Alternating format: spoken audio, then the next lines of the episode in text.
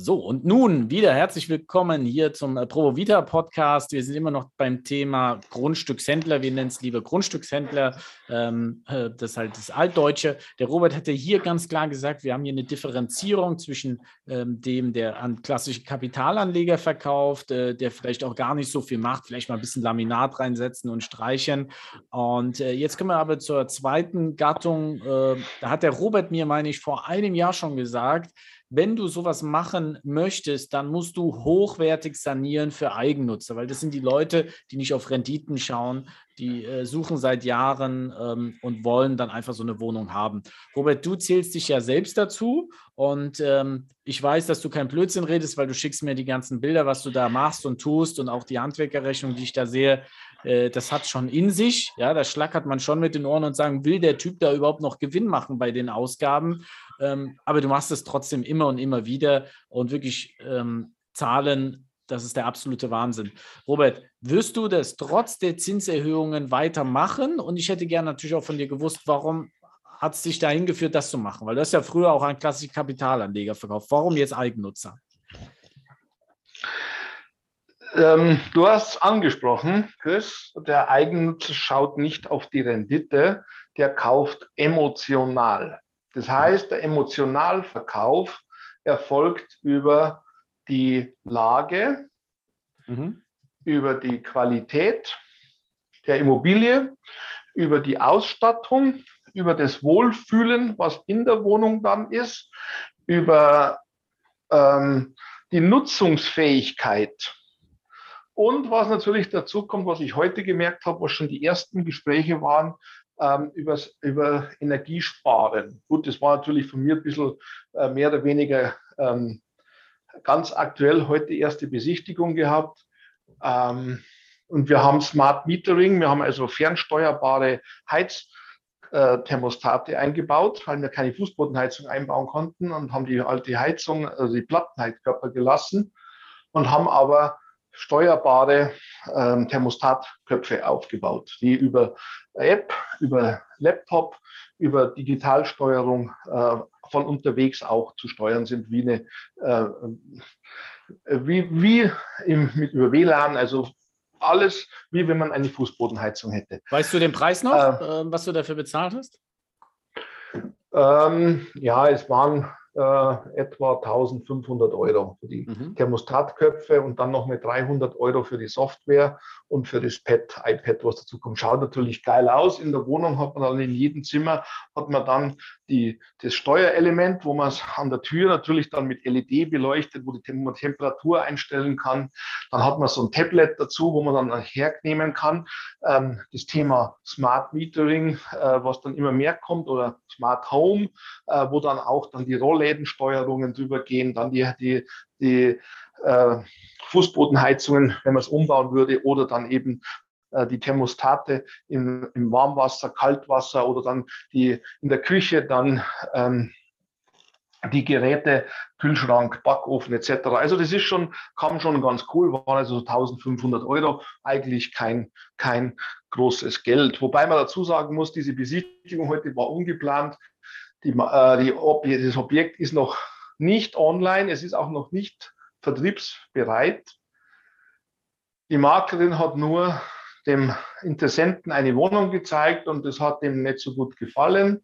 Und dann hat sie gesagt, es kommt noch was und sie zeigt es ihm schon mal. Und das Ergebnis war, er wird sie sofort kaufen. Und ähm, dann hat sie ihm gesagt, so geht es nicht. Äh, die Wohnung wird nächste Woche online gestellt. Dann hat der Käufer, da ist der Kaufinteressent gesagt, ähm, ja, was muss ich tun, damit die nicht online geht? Mhm. Und hat gleich mal, wir wollen 420.000 für die Wohnung und hat gleich gefragt, wie viel er aufzahlen muss. Mhm. Das zum Thema, äh, wir reden dann davon, äh, von über 4000, das ist eine Wohnung mit eigentlich 100, jetzt hat sie bloß noch 94 Quadratmeter, ähm, wo wir weit oberhalb der Dresden, die Wohnung ist in Dresden, wir sind da bei 2600 bis 3000 Euro im Bestand und wir reden jetzt von viereinhalb. Und der sagt, wie viel darf ich oder muss ich freiwillig aufzahlen, damit sie nicht online geht. Mhm. Das heißt, du kaufst Wohnungen mit mindestens so 70, 75 Quadratmetern, ne? Äh, noch größer. Mhm. Also, also ich habe jetzt eine gekauft in der Größenordnung, das weißt du ja, aber das ist eigentlich mein Vorführobjekt. Eigentlich versuche ich so ab 100 Quadratmeter. Mhm. Äh, und ich kaufe das, wo die ganzen Jungspunde nicht kaufen, weil sie sich in die Hose kacken, weil der Kaufpreis einfach zu hoch ist. Also ich kaufe vornehmlich in guten bis sehr guten Lagen. Du weißt, ich bin in Leipzig, ich kaufe in Leipzig und in Dresden. Ähm, da in sehr guten Lagen, ich kaufe Leerstände und am liebsten Objekte, die ich dann ähm, renovieren oder modernisieren kann und, das, und dann wirklich auf High-End-Standard. Und wenn ich von High-End-Standard weiß, du hast ja angesprochen, du kennst so ein paar Rechnungen, ein paar Videos von meinen Baustellen, dann weißt du, dass das dann auch wirklich High-End ist. Wir haben Baukosten oder Renovierungskosten. Bei der einen Wohnung haben wir da nochmal so ein Gefühl gekriegt, wir renovieren momentan diese äh, ähm, eine Wohnung, die wir gerade machen. Das ist eine Wohnung, Baujahr 1994 Neubau wo jeder sagen würde, da tun wir ein bisschen Laminat rein und ein bisschen die Wände anstreichen. Wir haben Baukosten von 2600 Euro pro Quadratmeter. Finanzierst du das mit? Machst du es aus Eigenkapital? Wechselst du das? Wie, wie machst wenn du das? Ich kaufe, wenn ich kaufe, weißt du ja, ich kaufe immer nur bar. Mhm. Ich finanziere gar nicht. Und also gut, jetzt schon, wenn ich mehr kaufe, ich muss mich ja auch vorbereiten, aber das hat andere Gründe. Diese Wohnung werde ich jetzt refinanzieren. Ähm, Habe ich ja heute äh, das Abschlussgespräch mit der Bank geführt, was die mir geben. Ähm, ich finanziere etwa 80 Prozent ähm, des Gigs, also Kaufpreis plus Nebenkosten plus Sanierung. Und davon finanziere ich 80 Prozent für 1,66 Prozent variabel. Mhm. Ohne Tilgung, ohne Tilgung wann sollte man sowas machen, wie du es machst? Dass man, also es gibt ja auch Leute, die kaufen nur Reihenhäuser, kleine Häuser, um äh, die Eigennutzer anzulocken. Bei dir sind es ja, ja. Viel, viele Wohnungen. Wann sollte man in so ein Gebiet reingehen? Du sagst ja, dieses mit dem Kapitalanleger, den Verkauf, da wird es eng. Du kennst ja auch Leute aus deinem Bekanntenkreis, ähm, die da schon ein bisschen Probleme haben, das zu verkaufen an die Kapitalanleger. Ähm, jetzt machst du Eigennutzer. Siehst du da für dich jetzt, du siehst ja kein Problem, wenn du die Bank zwingend nicht brauchst. Ähm, die Eigennutzer wird es ja trotzdem weitergeben, oder sehe ich das falsch? Trotzdem, es wird vielleicht weniger werden, weil manche sagen, oh, ich warte lieber, äh, wer weiß was mit den, aber die bezahlen ja trotzdem ihre Miete. Die wollen ja meistens Eigennutz, weil es. Die wollen Eigennutz haben, die wollen bestimmt. Genau. genau. Und wollen dem Vermieter nicht das also Geld bei dem, bei dem, bei dem Interessenten, der heute da war, ähm, Barzahler. Mhm. Keine Finanzierung. So, also interessiert ja keinen Zinssatz. In, eben, die interessiert keinen Zinssatz. Und so ist es, wenn man in eine gewisse Klasse geht. Also wenn man, man muss immer, ich habe immer gesagt, äh, bei mir ist es relativ einfach. Wie erkennt man eine Immobilie, ob sie von mir ist? Es ist entweder das schönste Haus in der Straße oder es ist im Haus die schönste Wohnung. Mhm. Das ist relativ einfach. So. Und wenn man das hat, dann ist man in der elitären Spitze, wie ich es immer sage, so die obersten 10 Prozent, wobei ich versuche immer in den obersten 2 Prozent sogar zu sein. Ähm, und wenn man diesen Anspruch hat, dann spricht man natürlich auch ein Klientel an, das oberste 10 Prozent. Und, und, und, es interessiert einen, der jetzt, sagen wir mal, 6.000, das ist so in etwa der Standardkunde bei mir, 6.000 netto, 200.000 Eigenkapital. Mhm. Da fängt dann bei mir ein Kunde an. Alles, was unten drunter ist, mit dem rede ich gar nicht. Das bedeutet aber. Ganz vereinfacht, ganz, ganz vereinfacht. Aber das ist ja dann nichts für Anfänger oder für Leute, die ein paar Jahre drin sind, weil man, eins muss man ja auch sagen, wenn du das hochwertig machst, hast du ja auch Kunden, die hochwertig schauen. Und wenn die viel Geld ausgeben und dann kommt so ein äh, Parkettboden hoch oder irgendwas ist nicht richtig, ähm, da muss man sich entweder äh, drum kümmern. Ja? Ähm, das, das, ist, das ist ja auch wichtig. Weil das Problem ist, das ist auch deine Konkurrenz ist ja nicht so groß, weil es ist ja nicht so schnell ja. umsetzbar. Ja, die Leute brauchen die Handwerker, die brauchen die Kohle. Ähm, die ja. wird ja nicht einfach denen das Geld in die Hand äh, hauen, wenn man sagt, ich saniere hier für äh, 2000 Euro im Quadratmeter. Ja, ähm, ja gut, du weißt selber, dass es 2000 fängt es bei mir an. Also wie gesagt, bei der einen habe ich jetzt 2,6 und wenn ich bei den Neubauten, die ich vorbereite, das weißt du ja auch, mhm. dass ich da was mache, da bin ich bei fast 4000 jetzt schon. Mhm. Also äh, wir reden hier, wir reden, wir reden hier von, von Preislevels, die für den normal klassischen Anleger oder ich sage jetzt mal Junginvestor draußen oder Kleinhändler, der jetzt auch so ein Wochenendseminar besucht hat, utopisch sind. Weil die Bank, selbst wenn ich jetzt das äh, finanzieren würde, äh, du musst, du musst, wenn du so in dem Bereich tätig sein willst, alle kaufen bar. Wenn du da eine Finanzierung brauchst, bist du schon, in dem Moment brauchst du gar nicht antreten. Ich habe ein Objekt erlebt, du weißt, ich war letzte Woche in München, wollte mir ein Penthouse kaufen. In München habe ich mal angeschaut. Die fragen gar nicht nach dem Kontoauszug. Der Großmakler in München sagt zu mir, er geht davon aus, dass jeder, der diese Wohnung kauft, bar bezahlt. Weil eine Finanzierung sowieso nicht möglich ist. So, damit ist eigentlich alles gesagt. Mhm. Wenn ich jetzt für, wenn ich jetzt für, für 10.000 Euro einkaufe mit Nebenkosten 11 und stecke dann noch mit 4.000 Baukosten rein in München, dann muss ich jetzt noch mehr bauen, dann bin ich bei 15.000 Gig. Und wenn ich dann für 17, 18, 19.000 verkaufen will, dann hat man natürlich 2000 Euro Marge, Minimum. Das war so mein Plan. Die Wohnung hat 170 Quadratmeter, dann reden wir von 350.000 Euro im Minimum. Wenn es gut geht, sogar 4000 Quadratmeter. Also das heißt, das sind Spannen, ähm, da gehen andere dafür zehn Jahre arbeiten. Ähm, du musst aber halt dann diese 1,7 oder 2 Millionen, die musst du notfalls organisieren können, sofort. Also ich habe die natürlich auch nicht, aber ich habe ein paar Freunde, die das haben. So. Mhm. Ähm, ähm, um auf dieses Co-Investment. Aber, aber wie gesagt, also der Makler sagt, äh, so ein Objekt ist äh, nicht zu finanzieren, weil einfach die Zeitschiene zu langsam ist. Die Banken haben momentan sehr, sehr viel zu tun. Du hast ja selber erfahren, durch deine, äh, momentan versucht jeder die Zinsen zu sichern und macht Vorwartdarlehen. Die Banken haben momentan keine Zeit für irgendwelche Finanzierungen. Und wenn man jetzt hinkommt und sagt, man will so eine Wohnung haben, in München ist man ja nicht der Einzige, der so ein Penthouse anschaut. Ja. So, also das ist, das ist ein extremer Druck. Wenn man jetzt wieder auf normale Immobilien runterbricht, jetzt sagen wir mal im 200.000, 300.000, 400.000 Euro Bereich, dann kann man schon finanzieren, aber ich brauche mindestens 50 Prozent Eigenkapital. Das muss man da, da, da, hat man nichts zum Suchen mit hier, ich finanziere 100 Prozent oder so ein Blödsinn. Also wer, wer in dieser Gedankenwelt lebt, hat in diesem Geschäft nichts zu tun. Das also 50 Prozent. Der, der da rein will, was, was braucht der? Ich sag mal, wir haben jetzt einen, wie Bekannte auch von dir, die haben einen Kapitalanleger primär verkauft. Das war so deren Geschäftsmodell. Die merken, es läuft nicht mehr so. Wie kommt der in die, was braucht der, um in die Liga zu kommen zu dir? Erstmal Kohle, klar. Der muss seine Objekte verkaufen, der muss sein äh, Geld sammeln, dass er was auf dem Kasten hat. Was braucht der noch? Nicht nur an, an jetzt Handwerkern und so, sondern auch vom Mindset. Wir reden vor allem vom Mindset, weil das kann ja auch richtig schief gehen, ja? Wenn er denkt, das kann richtig schief gehen. Und, und, und dann wird es heftig dann wird es heftig. Also wir reden dann von sechsstelligen Verlusten. Also das ja. muss einem klar sein. Gut, was braucht man? Also erst einmal, wie von dir angesprochen, viel Eigenkapital. Also ich denke mal so mit 100, 200.000 Euro.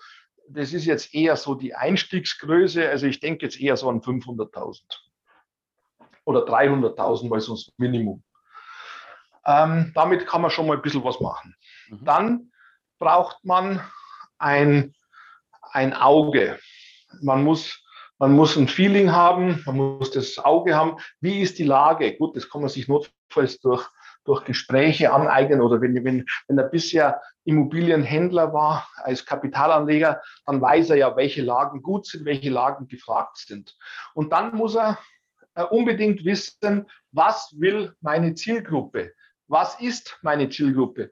Ich habe für mich definiert die obersten 10 Prozent. Und ich weiß, was die wollen. Ich weiß, die wollen Bad, Gäste-WC, zentralen Flur, die wollen Aufzug, die wollen große Balkone, die wollen ähm, Schlafzimmer, Bäder, Ensuite am besten, wenn es geht, die wollen Kinderzimmer, auch äh, multifunktional, die wollen High-End-Ausstattung, Elektrik und keine zwei Steckdosen ähm, ähm, im Zimmer wie früher in den 90er Jahren. Bei mir ist so eine Standardbestückung, ich mache immer nur Vierersets drei Steckdosen plus USB-Steckdose, Minimum, oder, oder, oder Radio oder Telefon oder ich, oder ich mache komplette Cat7-Verkabelung, Vorbereitung für Smart Metering, Smart Home.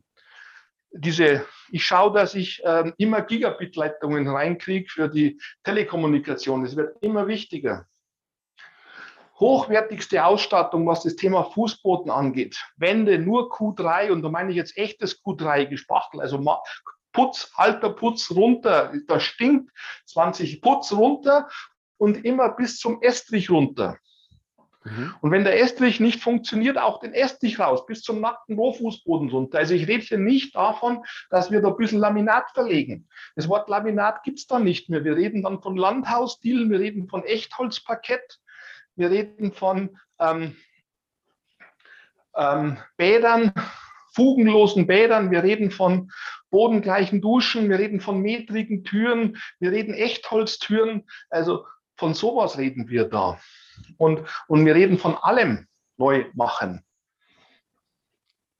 Also du nimmst ja, habe ich ja bei dir auch gesehen, du hast ja selbst die, wie nennt sich das, die, die äh, Saugautos, ja, die dann bei dem Altbau... Den, den Saugbagger, ja, beim Altbau, weil ich ja die, die, die, die Schüttung, die Zwischenbalken, zwischen den Balken die Schüttung raus, weil in vielen nicht mehr drin ist und es wurde in den 90er Jahren nie rausgeholt und das ist ja 80-jährig der Dreck, der da drin liegt. Und, und der muss raus. Also meistens wurde ja nur dann die Dielung drauf und dann in den 90er Jahren wurde ja auch die Dielung dann Spannplatte oder Firmazellplatte geschraubt. Und das kommt alles raus. Und du hast ja gesehen, und weil ich, weil ich natürlich nicht die Zeit habe, da mit, äh, dass da vier Mann da mit, mit dem Eimer durchs Treppenhaus in einer, in einer Villa in Dresden am Weinberg äh, da durchlaufen, ähm, habe ich natürlich da nicht den Nerv, ähm, da, dass da irgendwelche äh, Träger da äh, durchs Treppenhaus und mir die Wandballerei kaputt machen und ich dann Diskussion mit der WEG-Verwaltung habe, wo man dann diesen Saugbacker, das war natürlich schon eine lustige Aktion, in fünf Stunden die komplette Wohnung blitzblank sauber. Ja, für einen guten Preis. Für einen guten Preis, ja. Ja gut, du wolltest ja, du wolltest ja bei dir in Köln nachmachen und hast gleich immer das Doppelte oder das Dreifache genau. oder übers, übers Doppelte und dann mit irgendwelchen Bedingungen, warum es noch teurer wird. Ne? Da sieht man den Unterschied. Das heißt, also ja, aber jetzt, wenn, wenn du das wirklich so top machst und jemand will das auch nachmachen, der braucht ja nicht nur den guten Elektriker, der braucht ja von jedem Gewerk Top-Leute. Wie ja. Soll der denn heutzutage da rankommen? Die sind doch mit den Auftragsbüchern voll. Wie machst du das denn? Fährst du selbst auf ja. die Baustelle? Ähm, akquirierst du Handwerk? ne? Also ich weiß es ja, aber... Äh, du weißt es ja, du weißt auch deswegen, warum ich da lache gleich. Ich habe wahrscheinlich eine der komfortabelsten Luxussituationen, die es überhaupt gibt. Ich war seit drei Jahren nicht mehr auf der Baustelle, auf keinem meiner Objekte. Und wie schaffst du das?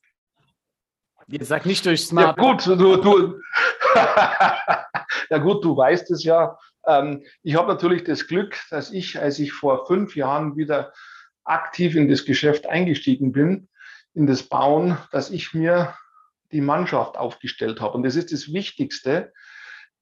Erstens den Markt definieren, seines Alleinstellungsmerkmal, dieses USP, diesen Unique Select Post Position zu finden. Was ist mein Markt? Wie definiere ich? Und dann zu definieren, was brauche ich? Und das, was brauche ich in der heutigen Zeit, Geld ist unwichtig, das gibt es überall. Also selbst wenn ich es nicht habe, ich kenn's, jeder kennt Leute, die Geld haben.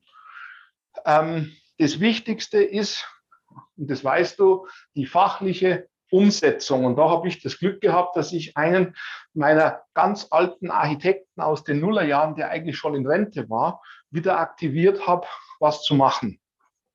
Und der bringt natürlich 40 Jahre Bau mit und bringt natürlich seinen ganzen Handwerker mit und seinen ganzen Stab, Statiker, Prüfstatiker, Heizung, Sanitär, Elektro, Fachingenieure, Fachplaner, ähm, dann Schallakustiker, Lichtdesigner. Ähm, die, das bringt der ja alles mit. Und, und, die, und die Fachplaner und Fachingenieure bringen wiederum ihre Lieblingshandwerker mit.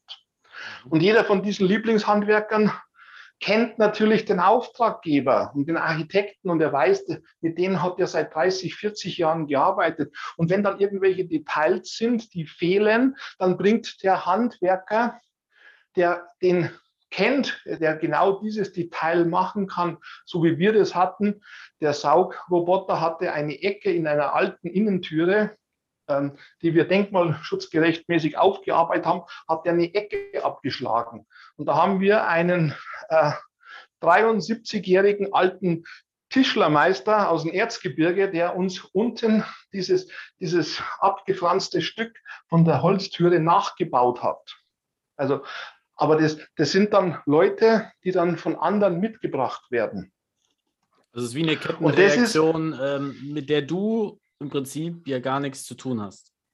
Das sind Auto. Genau. Ich habe ich hab den Kopf. Ich habe den Kopf gesucht. Ich habe mir überlegt, wen brauche ich? Wer ist mein Ansprechpartner? Weil ich habe ja aus meiner Erfahrung, wo ich früher in den 90er Jahren Bauträger war und viel gebaut habe, ähm, ich kann nicht mit den ganzen Leuten reden. Ich brauche meinen Ansprechpartner.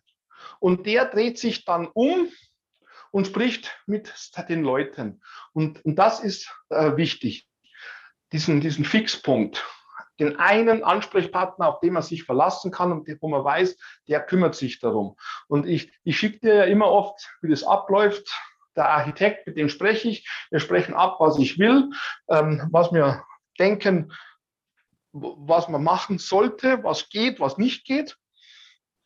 Und dann beauftragt er die entsprechenden Firmen oder holt sich die Fachleute ran. Und er fährt dann jede Woche zwei, dreimal auf die Baustelle und schickt mir die Bilder. Und er weiß ja ganz genau, was ich sehen will und fotografiert das im Detail. Und ich, ich schicke dir ja auch immer so die Bilder rüber.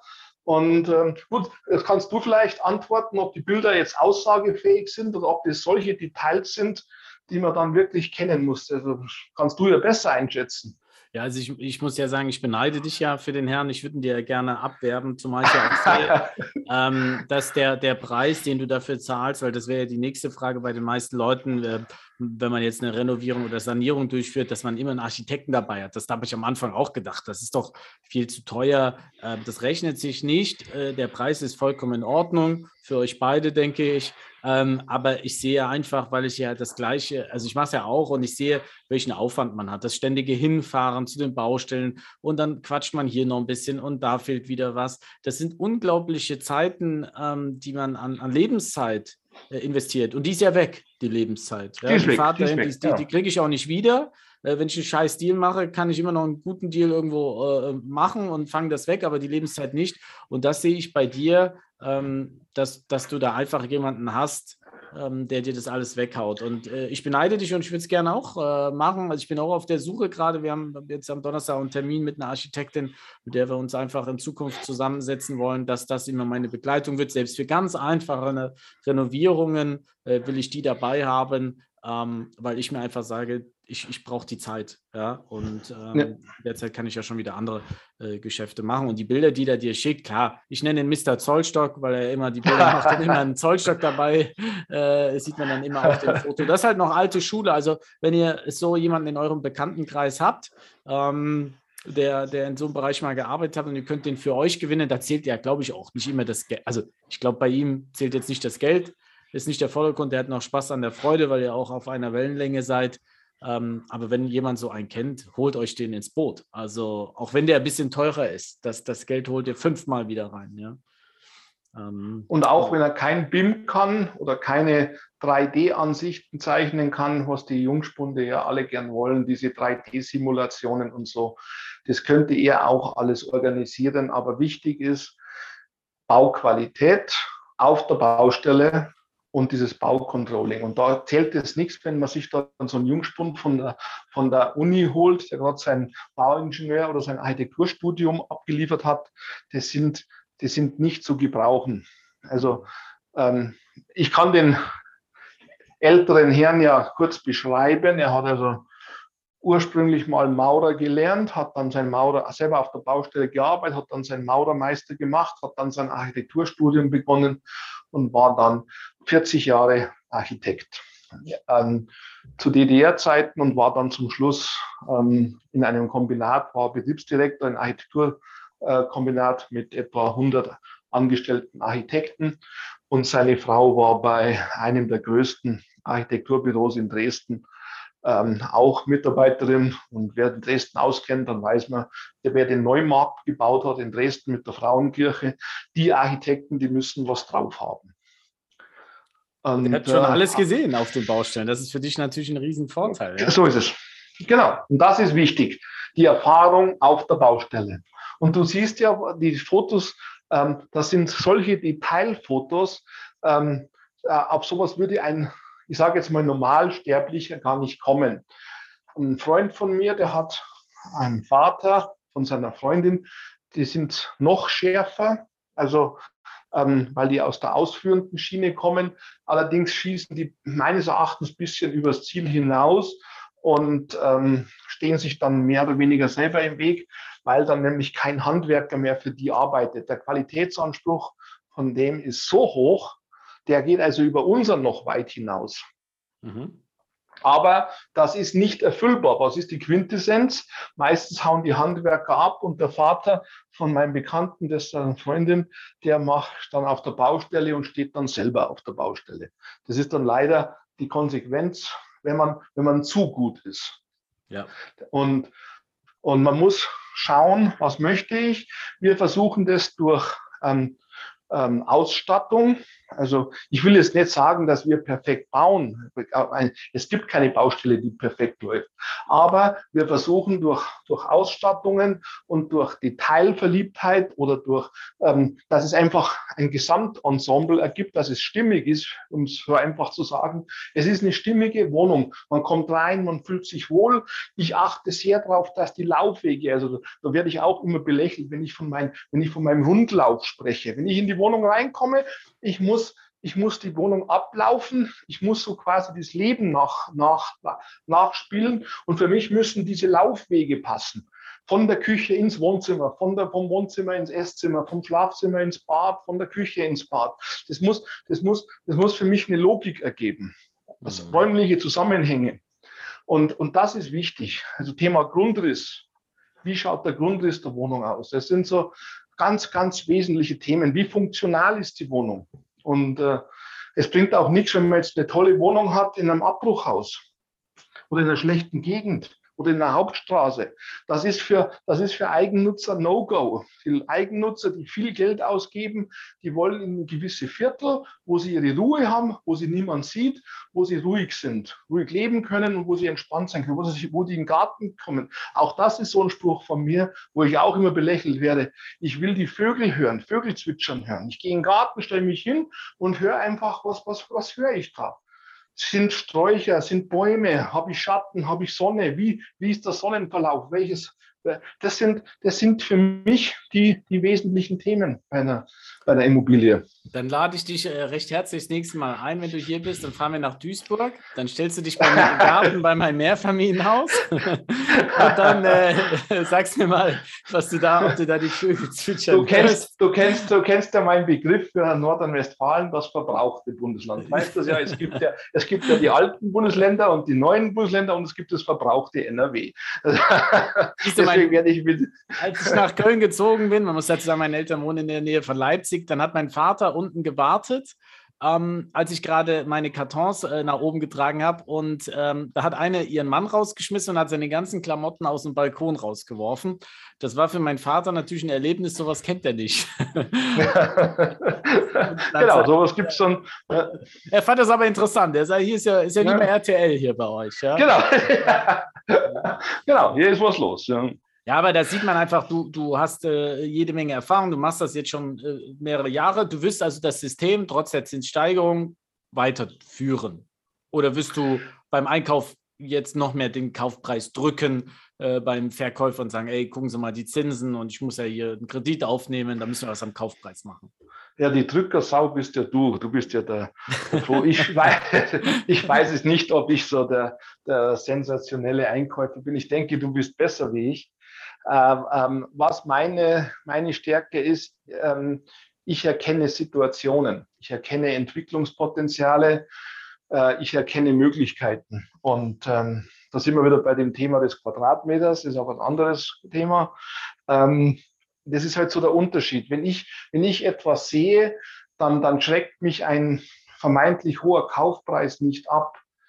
Ähm, mich, mich schreckt auch nicht ab, wenn jetzt irgendein Problem ist, weil ich, weil ich überlege, äh, was muss ich tun, um, um die Immobilie wieder handbar zu machen. So diese, diese, wie es so schön heißt, diese Problemlösungskompetenz. Und ähm, für mich ist so diese, diese Anfangsrendite, auch, also dieser Quadratmeterpreis und die Anfangsrendite, das ist bei mir eher sekundär.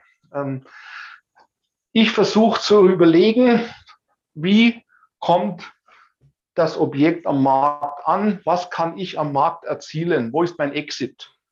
So wie die Bundeskanzlerin ja schon sagte. Man muss immer vom Ende her denken. Und ich immer Exit. Wenn ich eine Immobilie sehe, dann weiß ich nicht, ob der Preis jetzt gut oder schlecht ist. Ich habe keine Ahnung. Also, aber ich weiß, im Kopf läuft bei mir ein Film ab. Ich weiß, wie die Immobilie fertig aussieht. Ich weiß, welches Produkt ich verkaufe und ich weiß, was ich für dieses Produkt bekomme. Und dann fängt man halt an zu rechnen und sagt, okay, was kostet mich das herzustellen? Diese Herstellungskosten zieht man dann ab, dann die Marge runter und dann hat man einen Kaufpreis und dann weiß ich, wo ich jetzt stehe und wo ich ungefähr hin muss. Dieses Residium rechnen, von oben nach unten rechnen. Immer, ich weiß, was bekomme ich. Und das ist das, ist das Geheimnis. Und äh, mehr gibt es da eigentlich nicht zu sagen. Also alles andere ist äh, jetzt zu sagen, ich gehe hin, kaufe eine Immobilie, versuche zum versuche eine Rendite zu rechnen, das, äh, dieses Rendite-Rechnen, das, das funktioniert meines Erachtens nicht mehr. Und das ist das, was ich vorhin sagte, ähm, die Schere geht auf. Der Eigennutzer mit den Top-Immobilien, der beste Kunde, mit der, den interessiert eine Zinserhöhung nicht weil ein Arzt-Ehepaar mit 10.000 netto, mit 300.000 Euro auf dem Konto, wenn die halt für 700.000 Euro ein geiles Penthouse kaufen, dann kaufen die das, weil die wollen da wohnen und nicht, äh, äh, weil jetzt der Zinssatz von um 0,3 Prozent gestiegen oder gefallen ist. Robert, das äh, klingt nach einem schönen Schlusssatz. Also Leute, verlasst eure Excel-Listen, ähm, gerade wenn ihr so ein Geschäftsmodell machen wollt wie der Robert. Ähm, seht die, die Dinge einfach individuell, jede Immobilie individuell und es zählen nicht nur äh, Zahlen und letztendlich entscheidet immer nur das, was ihr dann auch aufs Konto bekommt und alles andere ist dann eh völliger Quatsch. Robert, ich bedanke mich vielmals. Das war unglaublich viel Mindset, was du uns hier preisgegeben hast, auch von deinem Wissen und wie du so ein Ding angehst. Ähm, und äh, würde mich freuen, wenn wir dazu nochmal ähm, tiefer eingehen in das Thema, vielleicht nochmal mit einem anderen Beispiel in Zukunft. Ähm, ich wünsche dir einen schönen Abend. Wir haben heute äh, genug Podcasts äh, produziert. Und äh, vielen Dank fürs Zuhören an euch. Und gerne bitte eine Bewertung unten da lassen, einen kurzen Kommentar, auch wenn ihr euch äh, Wünsche habt äh, zu Themen, einfach unten reinschreiben. Vielen Dank. Bis dann. Ciao.